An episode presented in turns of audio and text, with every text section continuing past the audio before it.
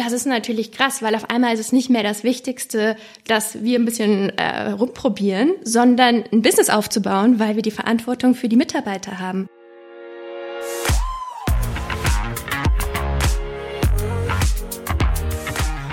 Willkommen bei der Extrameile, dem Podcast für Macher und Vordenker, die aktiv daran arbeiten, ihre Vision Wirklichkeit werden zu lassen und dabei ihre Grenzen überwinden. Ich habe heute zu Gast Annika von Mutius, die Co-Gründerin von Empion, Daueroptimistin und eine wundervolle HR-Expertin. Herzlich willkommen. Hi. Danke, freue mich hier zu sein. Ich hatte es ja schon eingangs genannt, ähm, Mitarbeiter finden, Mitarbeiter binden, Mitarbeiter entwickeln. Das ist ja ein super, super relevantes und wichtiges Thema, auf das du dich auch spezialisiert hast. Ähm, was reizt dich genau daran, quasi die Workforce von heute und morgen zu shapen? Also ganz viele Themen. Also erstmal, ich glaube, ähm, der HR-Markt ist ja oft so eine Sache, die sehr, sehr negativ gesehen wird. Ja, wir haben irgendwie Fachkräftemangel und es passiert so viel Negatives. Ja, ständig gibt's Layoffs oder irgendwie solche Themen. Und ähm, was mich aber ganz persönlich daran so reizt, ist, dass der Markt so viele großartige Chancen hat. Also wir haben eine wahnsinnige Veränderung, wir haben eine wahnsinnige ähm, Veränderung zu einem Arbeitnehmermarkt. Und das mag auf der einen Seite eine Riesenherausforderung sein, aber auf der anderen Seite ist es so eine schöne Chance, weil wir den Mensch viel mehr als Individuum sehen können, weil wir diese Chance nutzen können, auf den Mensch individuell einzugehen und dann ähm, im nächsten Schritt dieser Fachkräftemangel vielleicht gar nicht mehr so dramatisch erscheint, weil die Firmen, die das verstehen, die sich an den Markt anpassen, da super tolle Chancen haben. Und das macht mir Spaß. Also die Veränderung zu sehen, die Chancen zu sehen und äh, da riesig Freude am HR-Markt zu haben. Mhm. Du hast ja auch, ähm, bist ja quasi auch mit einer Mission gestartet und sagst, ähm, wir wollen auch, auch genau den Arbeitsmarkt äh, neu gestalten. Wir wollen, dass eben Menschen noch einfacher, noch schneller in die richtigen Jobs kommen und äh, hattest im Vorgespräch auch diesen Begriff, den, den ihr sozusagen lebt, äh, Proptimistic geprägt. ähm, was bedeutet das denn Schönes? ja, wir wir sind natürlich auch selbst ein Unternehmen. Ja, wir sind, ähm, wir sind auch im Team gewachsen und deswegen sind für uns natürlich die Werte gerade für uns wahnsinnig wichtig. Und äh, wir haben sechs Werte entwickelt, zwei ähm, sogenannte Permission to Play Values, zwei Core Values und ähm, zwei Aspirational Values. Und einer der Core Values ist eben dieses Wort proptimistically. Und ähm, das haben wir ehrlich gesagt selbst erfunden. Also das ist, äh, muss man dazu sagen, das ist, äh, das ist witzig. Denn wir konnten uns ehrlich gesagt nicht entscheiden zwischen pragmatisch und optimistisch. Mhm. Weil auf der einen Seite, wenn man in so einem jungen Unternehmen ist, in einem Startup, ist es natürlich so, man muss pragmatisch Sachen machen. Man kann nicht immer alles perfekt machen und man muss auch damit leben, wenn Sachen, die man gemacht hat, auf die man total stolz ist, einen Tag später wieder weggeworfen werden, weil so ist das Leben, ja so. Und ähm, man muss sich da wahnsinnig schnell anpassen. Das heißt, man muss irgendwie pragmatisch sein. Das ist total wichtig. Aber auf der anderen Seite ist es auch so wichtig, ein optimistisches Mindset zu behalten. Nicht naiv, aber optimistisch zu bleiben. Und so haben wir uns dann zu einem Wert entwickelt, den wir neu erfunden haben und sind sehr, sehr glücklich damit. Ähm, ja, Proptimistic. Das ist unser Wort. Wie äußert sich das oder wo sagst du, ist ähm, Ampion vielleicht eine Company, die genau so ein optimistischen Wert dann, dann äh, ja, lebt und beibehält? Also ich glaube, das ist ähm, in jedem Meeting, in jedem, ähm, in jedem, an jedem Tag äh, versuchen wir uns daran zu erinnern, ja, weil es gibt auch schwierige Tage, ähm, an denen Sachen eben nicht gut laufen. Aber ich glaube, es ist wichtig, dass jedes Meeting, das wir machen, ja, mit mit einem Ziel beginnt. Ja, es ist immer wichtig, am Beginn des Meetings zu sagen, wo wollen wir jetzt hier hin? Und dann ja. kann das sein, dass im Laufe des Meetings 20 Probleme besprochen werden, mhm. aber das Ziel muss klar vor Augen sein und ähm, und, und dann gibt es natürlich so Themen, die vielleicht jetzt ein bisschen romantisiert sind, aber ähm, wir haben zum Beispiel immer mittwochs, ja, unseren äh, inzwischen Thankful Wednesday, ja, äh, in dem wir wirklich auch auf uns auf das Positive konzentrieren, dankbar sind um das, was wir haben. Und äh, das, äh, das entwickelt sich sehr schön und ähm, hat für uns auch den Vorteil, dass wir auch auf zwischenmenschlicher Ebene viel mehr Optimismus ähm, hm. in unser Team reinbringen können. Und das bereitet Freude auf einer ähm, pragmatischen Art und Weise, würde ich sagen. Genau. Also dem kann ich dir nur zustimmen. Ich glaube, beide Punkte sind da enorm wichtig und gelten eigentlich für jede erfolgreiche Company. Ähm, Meetings sollten dann gemacht werden, wenn man eben die Köpfe zusammenstecken muss und ein klares Ziel hat. Also auch da vom Ende her denken. Und ähm, diese positive Kultur, glaube ich, ist auch enorm wichtig. Ähm, mich hat ja wirklich fast schon schockiert, als ich mal gelesen hatte, ähm, dass Menschen von einer Person, die sie mögen oder die sie sympathisch finden oder ne, die, die einem positiven Raum gibt, deutlich mehr lernen als jemanden, ähm, mit dem man distanzierter ist. Das ja. bedeutet alleine dadurch, dass du dich ähm, ja positiver gibst, äh, hilfst du auch anderen mehr äh, zu lernen. Mhm. Und dann aber auch gleichzeitig natürlich die Herausforderung, dass man auch nicht selbst immer nur positiv ist. Ne? Es gibt dann so Tage, wo einfach alles schlecht ist und man mhm. sich fragt, wie soll man das hier in den Griff kriegen? Und ähm, dann ist es umso schwieriger. Allerdings ist es dann umso schöner, wenn man sich mit Menschen umgibt, die einen daran erinnern, ja, wo, wo es hingeht und ähm, wie es vielleicht, wie es, wie man sich in ein gutes Mindset wieder zurückentwickeln kann. Weil das passiert auch mir. Ich versuche es wirklich, aber manchmal sind Sachen einfach schlecht und dann ist es auch okay, das zu sagen und das auch mhm. so zu sehen. Ja. Ja, spannend. Also vor allen Dingen, man muss ja sagen, äh, Empion wurde letztes Jahr gegründet. Ne? Ja, wir haben jetzt einjährigen Geburtstag. Einjährigen Geburtstag. Du kommst ja aber eigentlich, wenn man so möchte, aus einem äh, durchaus akademischen Umfeld. Ähm, das muss ja schon ein größerer, eine größere Herausforderung gewesen sein, zu sagen, jetzt bin ich Unternehmerin, habe auch sogar Investoren im, im, im Hintergrund, die auch ihre Erwartungen haben. Ähm, was waren da so wichtige Learnings oder was hat dich vielleicht auch am Anfang direkt überrascht, wo du gesagt hast, Mensch, das hätte ich mir beim, beim Aufbau von Unternehmen ganz anders vorgestellt? Ja, also erstmal, ich glaube, äh, bei mir war es ähm, so, ich habe ähm, zwar meine Promotion gemacht in einem sehr mathematischen Bereich, in einem modelltheoretischen Bereich, aber ich hatte ähm, immer meine Arbeit in San Francisco. Also ich habe das zusammen mit einem mit einem Startup dort gemacht und das hat mir sehr viel Freude bereitet. Also ich habe in der Zeit auch sehr, sehr auf eine sehr, sehr gute Art und Weise die Startup-Welt kennengelernt, weil ich eine mhm. der ersten Mitarbeiterinnen dort war. Und das hat mir total Spaß gemacht, ne? auf der einen Seite über die Forschung zu haben, auf der anderen Seite aber auch diese sehr praxisnahe Arbeit. Und ähm, hätte ich meine Mitgründerin, die Larissa, nicht kennengelernt, wäre ich wahrscheinlich irgendwie wieder zurück nach San Francisco gegangen. Mhm. Ähm, aber das war eine Sache, die mir ähm, da schon total Freude bereitet hat, obwohl ich sagen muss, die Verantwortung, die dann kommt, wenn man selbst Gründerin ist, ist dann schon nochmal eine andere. Ne? Also das habe ich dann schon gemerkt, als wir jetzt selbst gegründet haben, ähm, war es am Anfang so, klar, man versucht irgendwie mal so und auf einmal hat man Mitarbeiter, man hat Verantwortung und das ist natürlich krass, weil auf einmal ist es nicht mehr das Wichtigste, dass wir ein bisschen äh, rumprobieren, sondern ein Business aufzubauen, weil wir die Verantwortung für die Mitarbeiter haben. Und das ist ähm, für mich ähm, auf der einen Seite eine wahnsinnige Verantwortung, auf der anderen Seite aber auch ähm, eine große Freude zu sehen, dass es auch um das Wohl der eigenen Mitarbeiter geht und dass da ganz viele Dinge zu berücksichtigen sind, die, an die man vorher nicht gedacht hat. Aber auch um auf deine Frage zu den Learnings zurückzukommen, äh, darf ich irgendwie, also wenn Larissa und ich, die reflektieren da immer so ein bisschen, was es da alles schon gegeben hat. Und ähm, einer unserer Lieblings-Learnings ähm, ist, die wir haben, nicht auf jeden Ratschlag zu hören. Also als wir angefangen haben, haben wir so gedacht, haben wir mit wahnsinnig vielen auch erfahrenen, coolen Leuten gesprochen, aber wir dachten immer so, äh, wir müssen alles direkt umsetzen. Also dann mhm. hat, hat uns der eine gesagt, äh, das Pitch Deck ist zu kurz, der andere ist zu lang oder was weiß ich. Und wir dachten immer, oh, jetzt hat der das gesagt, jetzt müssen wir das ändern und so weiter und so fort. Äh, nee, also es ist schön, offen zu sein und sich vieles anzuhören, aber die eigenen ähm, die eigene Meinung dann auch gefestigt so ein bisschen zu haben und zu halten, ist super wichtig. Also wirklich nicht jedermanns äh, Ratschlag anzuhören. Das ist, haben wir gesehen, das ist, ähm, ist, ein, ist ein großer Mehrwert.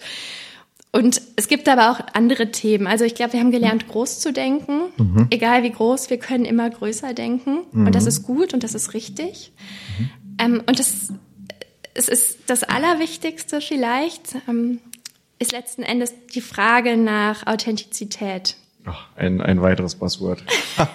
ja, aber so wichtig. Also wir haben am Anfang, glaube ich, versucht, uns irgendwie auch anders darzustellen, als wir sind. So, mhm. ja, wir haben dann Sachen, so viele Dinge gehört, ähm, nicht so große Ohrringe tragen. Es wirkt so ja, irgendwie so, so, so mädchenhaft, ja. Aber wenn ich doch große Ohrringe mag, muss das okay sein. Und ähm, das sind so ganze, ganze Kleinigkeiten, mit denen wir gelernt haben, umzugehen und ähm, bei denen es okay ist, einfach so zu sein, wie man ist. Und das, das, das äh, sind wahnsinnig schöne Sachen, die passiert sind. Ja.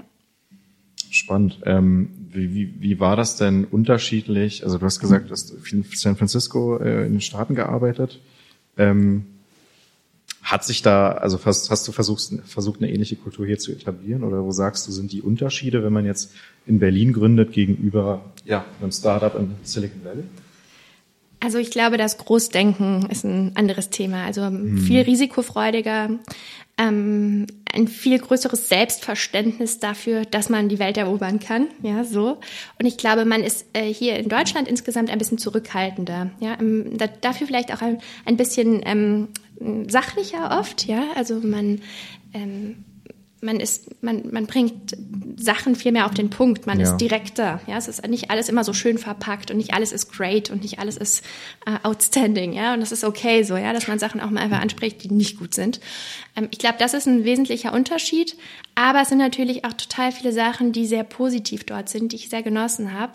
Übrigens auch was die Kultur betrifft. Ja, also ich glaube, gerade im Silicon Valley ist es viel natürlicher, dass man sich einen Arbeitgeber sucht, der zu den eigenen Werten passt. Und das ist ein Selbstverständnis, das wir hier ähm, in Deutschland noch nicht unbedingt immer überall so haben, gerade ja. bei den Arbeitgebern. Mhm. Und äh, das ist eine Sache, die sich entwickelt. Und ähm, das war auch mitunter einer meiner Eindrücke, ne? die, die, ich auch, die ich auch mitgebracht habe, die, die mhm. wichtig wurden. Und ähm, das ist eine Sache, nach der wir unsere Firma ausrichten, unsere Kultur. Ich habe jetzt eben schon über unsere Werte gesprochen. Mhm. Ähm, soll von Anfang an eine, eine globale Kultur sein. Ja? Wir wollen ab Tag eins eine Global Company sein und äh, so wollen wir auch wahrgenommen werden. Ja. Da hast du ja eigentlich gleich das Stichwort genannt, Werte. Jetzt könnte man sich ja natürlich fragen, es gibt Kununu, es gibt Google, warum reicht das denn nicht, ähm, sozusagen die, die Werte zu identifizieren und, und wie helft ihr jetzt als Company, als Startup mit Ampion, ja, Arbeitnehmern genau den perfekten Fit zu finden? Ich glaube, auf zwei Ebenen. Wir sind ja im Prinzip eine Kombination aus äh, SaaS und Marketplace. Und äh, es ist, auf der einen Seite ist es so, für Unternehmen ist es nach wie vor noch schwierig, ein authentisches Bild zu zeigen. Ja, weil also ähm, Furcht haben davor oder? Weil es einfach schwierig zu quantifizieren ist. Also man lebt eine Kultur einem Unternehmen, aber äh, im Prinzip wissen das die Mitarbeiter, aber man trägt es nicht nach außen, man nutzt es mhm. gar nicht fürs Recruiting. Was wir tun, ist das zu quantifizieren mit unserer Methodik und dann im Prinzip zu nutzen, um den Arbeitgeber erst für Talente sichtbar und attraktiv zu machen, gerade wenn er nicht den super sexy großen Namen hat. Das bedeutet, ihr, ihr führt Workshops durch oder, oder was sind so Techniken, womit man glasklar die eigene Kultur feststellen kann? Also unsere Methodik basiert auf acht ähm, Säulen. Ähm, Thema, Themen zum Beispiel wie äh, Weiterentwicklung, Kommunikation mit jeweils einigen Trade-off-Items, die mit der Technologie gebildet werden. Und ähm, somit funktioniert diese Kultursurvey, die wir machen, im Prinzip voll automatisiert. Mhm. Und ähm, äh, Mitarbeiter, Unternehmer können dieses Tool ausfüllen, brauchen normalerweise so fünf bis zehn Minuten dafür. Und wir können mit erstaunlich geringen Mengen an Antworten schon statistisch genaue Ergebnisse zeigen. Allerdings ähm, sind unsere Lieblingskunden diejenigen, die wirklich gute ähm, Teilnahmequoten haben, also bis zu 95 Prozent oder so. Wir haben gerade letzte Woche drüber gesprochen, mhm. wer da am flottesten ist. Ähm, aber auf der anderen Seite ist es natürlich so, klar, es gibt äh, Bewertungsportale, das ist keine Frage, aber das hilft ähm, den Bewerbern dann auch nicht immer. Also was wir ja für eine Situation haben, ist, man schaut sich prominente Stellenportale an, sucht irgendwie eine Business Development Stelle in Berlin und sieht 7000 Angebote. Ja, mhm. alle klingen ungefähr gleich. Und das ist natürlich äh, spannend, weil ähm, du erfährst eigentlich nichts darüber, was dich als Bewerber eigentlich interessiert. Welche Werte sind im Unternehmen? Ja, du, du siehst irgendwie den Titel der Beschreibung, vielleicht noch, dass es einen Obstkorb gibt und herzlichen Glückwunsch. Ähm, was wir tun, ist eine vollständige Individualisierung für den Bewerber zu ermöglichen. Ja. Das heißt, also in der Technologie kann man sagen, wir bauen so eine Art Robo-Advisor, wie du das aus der Fintech-Industrie kennst, der irgendwie Aktien für dich tradet. Und der ermöglicht eine vollständige Individualisierung der Fragen, die wir den Bewerbern stellen. Das heißt, du bekommst ein Treatment, das einem automatisierten Headhunting-System ähnlich ist und für dich eine ideale Jobsuche ermöglicht und dir nicht 7000 Ergebnisse gibt, sondern eben die, die zu deinen persönlichen Präferenzen passen. Sprich ähnlich, also so das, das Dating-Portal-Prinzip. Ja, genau. Also wir sind, wir sind das Produkt für die Love Story. cool, okay.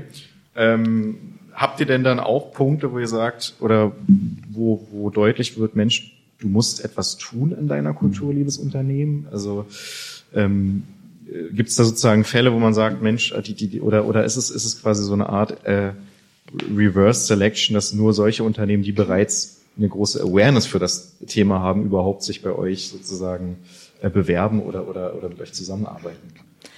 Also grundsätzlich muss man sagen, wir bewerten jetzt nicht zwischen guten und schlechten Kulturen, weil mhm. unsere Hypothese ist, die sich jetzt auch auf, ba auf Basis der Daten auch ähm, schon vollends bestätigt hat, ist, dass wir ähm, zwischen unterschiedlichen Kulturen unterscheiden. Nicht jeder möchte für Facebook arbeiten, andere ja. sind in einem städtischen Unternehmen super zufrieden und glücklich und das ist auch gut so. Ja, also wir sagen, man muss zum richtigen Unternehmen passen und das ähm, verlängert die Retention und das ist das Gute und das Wertvolle, auch am, am Ende das kosteneffizienteste. Ähm, was wir äh, schon machen, ist ein Soll-Ist-Vergleich zu zeigen. Ja, also wir haben ganz oft die Fälle, dass dann in den Kulturanalysen gezeigt wird, dass was das Management angibt, ist dann mhm. auf Teamebene oder auf, auf einer Ebene nochmal drunter dann doch sehr, sehr anders. Und das zeigen wir schon auf, ähm, um natürlich auch dem Unternehmen durch die Analyse zu zeigen, wie könnt ihr euch weiterentwickeln, was sind Möglichkeiten, wie ihr euch verbessern könnt oder eben ein einheitlicheres Bild zu schaffen. Genau. Was ist der größte Hebel aus deiner Sicht, um ähm, sich auch selber zu verändern? Wir hatten da ja im Vorgespräch schon drüber gesprochen. also, das klingt jetzt total unsexy, ne? Also, aber im Prinzip ist es auch schon äh, Kontinuität, ne? Also mhm. das, das Thema nicht einfach nur zu sagen, dass man äh, irgendwie jetzt am nächsten Schritt offen für Mitarbeitervorschläge bei, das können ja kleine Sachen sein, bei der nächsten Firmenparty sein möchte, sondern das zu integrieren, ja, also wirklich, also ganz regelmäßig Themen zu integrieren, die man ändern will. Und das ist schon ein Thema, was einem auch selbst manchmal auf die Füße fällt. Ja, also ja. wir, auch wir, wir machen natürlich selbst unsere eigene Kulturanalyse. Wir sind jetzt noch ein kleines Team, aber selbst wir sehen, selbst wir haben Unterschiede von dem, was Larissa und ich sagen und was ähm, unser Team sagt, ja, und ähm, unsere Kollegen sagen. Und das äh, ist eine Sache, die wir uns immer beherzigen müssen. Deswegen ist es auch so wichtig, nicht einmal eine Kulturanalyse zu machen und fertig, sondern das wirklich ganz regelmäßig in den Prozess zu integrieren und dann vor allen Dingen die richtigen Hiring-Entscheidungen zu treffen.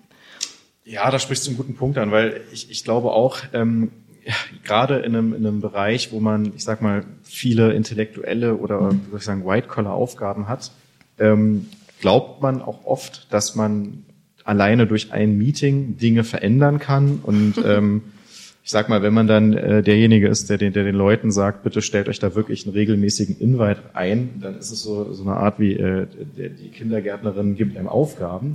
Aber tatsächlich, äh, das sagen, das kenne ich ja auch aus der Praxis, dann viele äh, glücklicherweise haben wir diesen festen Termin, weil wenn wir den nicht einhalten würden, würden wir die Weiterbildung oder das Team-Event tatsächlich gar nicht leben.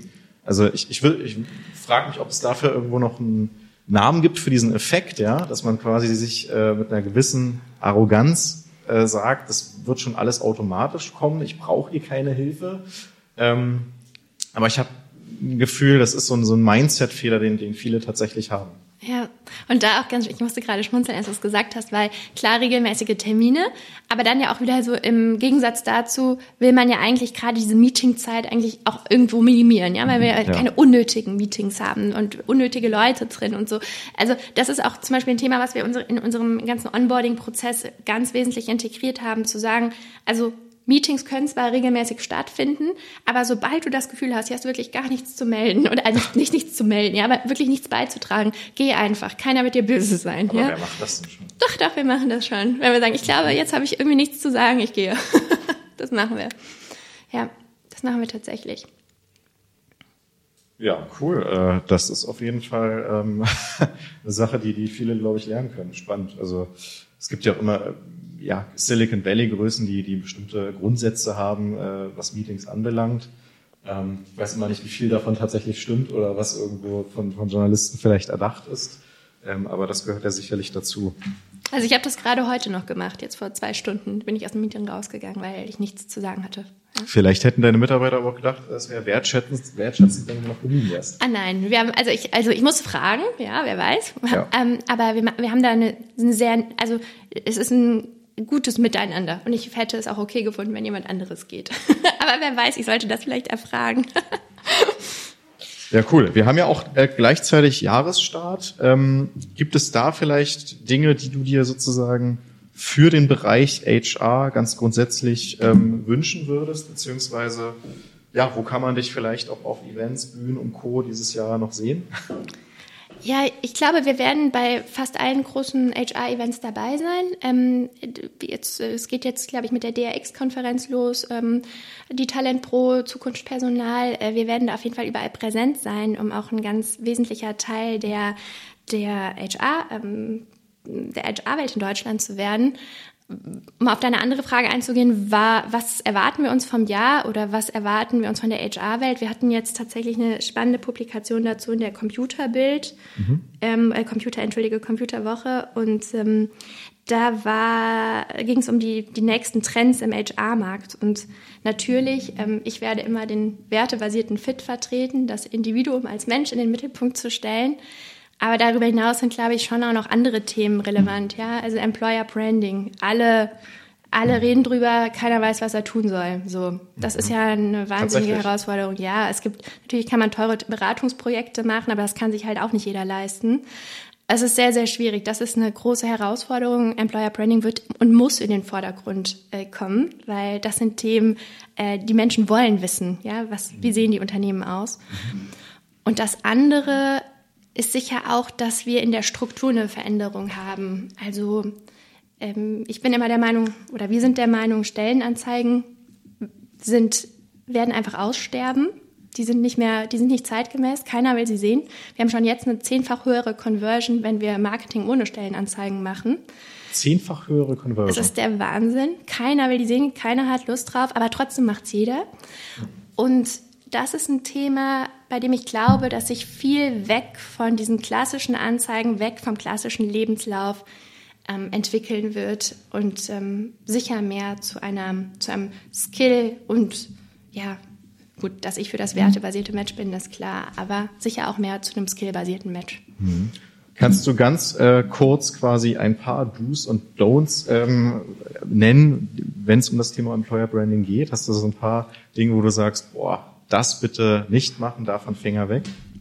Also alles, was so Hochglanz ist, kommt einfach nicht gut an. Ja, also alles, was, also auch wenn Unternehmen, also äh, überlegen, wie sie sich als Unternehmen präsentieren können. Und die Antwort darauf ist, ich drehe einen Film über mich, äh, der äh, gestellte Zitate mit sich bringt ähm, eine super schicke, schicke Verkleidung des Unternehmens ermöglicht, das ist nicht authentisch, das wollen die Leute nicht sehen, dann dreht lieber ein TikTok-Video, ja, filmt euch bei der Arbeit. Das, also man muss verstehen, was, was die Zukunft, die zukünftige Generation will, ja. Und ähm, damit ist auch einer unserer best-performing Channels ist TikTok, ja. Man muss sich ein bisschen an die Zeit anpassen und diese diese, diese schicken perfekt gestellten Sachen funktionieren einfach nicht mehr. Und ich glaube, das muss ein Unternehmen verstehen. Und ich glaube, dann steht vielen Unternehmen gar nichts im Wege, da ein gutes Branding zu machen. Ja. Noch ein Punkt? also eine ist ein Do und das andere ist ein Don't. okay, sprich weg von Hochglanz, mehr hin zu imperfekten Dingen, die dann ja. aber authentischer wirken. Ja. Ähm, Oder im besten Fall authentisch sind, ja, weil also ja. das ist das Wichtigste, ja, ja einfach einfach authentisch sein, einfach das zeigen, was man macht, so. Stellenanzeigen äh, und Portale sind äh, der Vergangenheit sozusagen mhm. zuzuordnen. Ähm, und was ist mit dem Tischkicker und dem Obstkorb? also Obst ist gesund. Obst ist gesund. Das kann bleiben, okay. Gut, dann würde ich sagen, hätte ich jetzt noch drei Sätze, die du gerne vollenden kannst und dann bin ich mal gespannt. Ähm, das Wichtigste im Bereich HR ist der Mensch. Digitalisierung bedeutet für mich das, das ist eine Frage, die eigentlich die, die, die, die finde ich vor fünf Jahren hätte beantwortet werden sollen. Das ist eine coole Antwort. Cool. Und ähm, drittens, warte mal, jetzt muss ich meine, meine eigenen Dinge entziffern. Ähm, Work-Life-Balance bedeutet für mich? Für mich ganz persönlich der Umgang in meiner privaten Zeit mit Empion. Also alles oder so vieles in meinem Kopf oder in unserem Kopf von Larissa und mir dreht sich um Empion und das auch mal ablegen zu können. Wenn ich das schaffe, hin und wieder, dann würde ich sagen, habe ich es gut gemacht. Ja.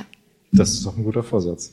Vielen lieben Dank, Annika. Danke ich dir. glaube, da waren einige tolle Insights dabei und ähm, ja, wir werden euch weiter beobachten. Danke, hat mich sehr gefreut.